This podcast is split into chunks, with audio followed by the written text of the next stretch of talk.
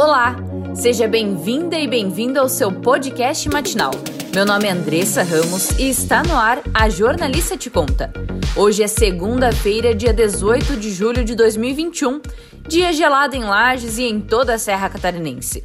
O amanhecer foi de baixas temperaturas e a mínima registrada na cidade foi de menos 2 graus.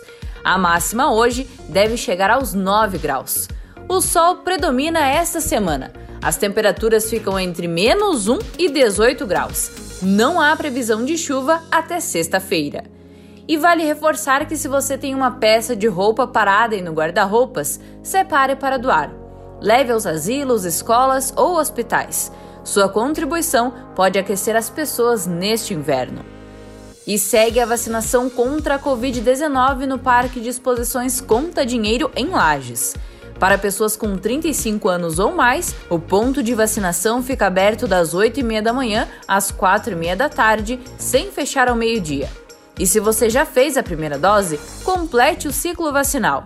AstraZeneca para quem se vacinou há 70 dias, Coronavac há 28 dias e Pfizer há 84 dias. A jornalista te conta tem um patrocínio de Mercado Victoria, todos os dias com promoções para você. Adicione no WhatsApp para receber as promoções. 99971 3839 e acompanhe também pelo Instagram, arroba Mercado Victoria Lages SC.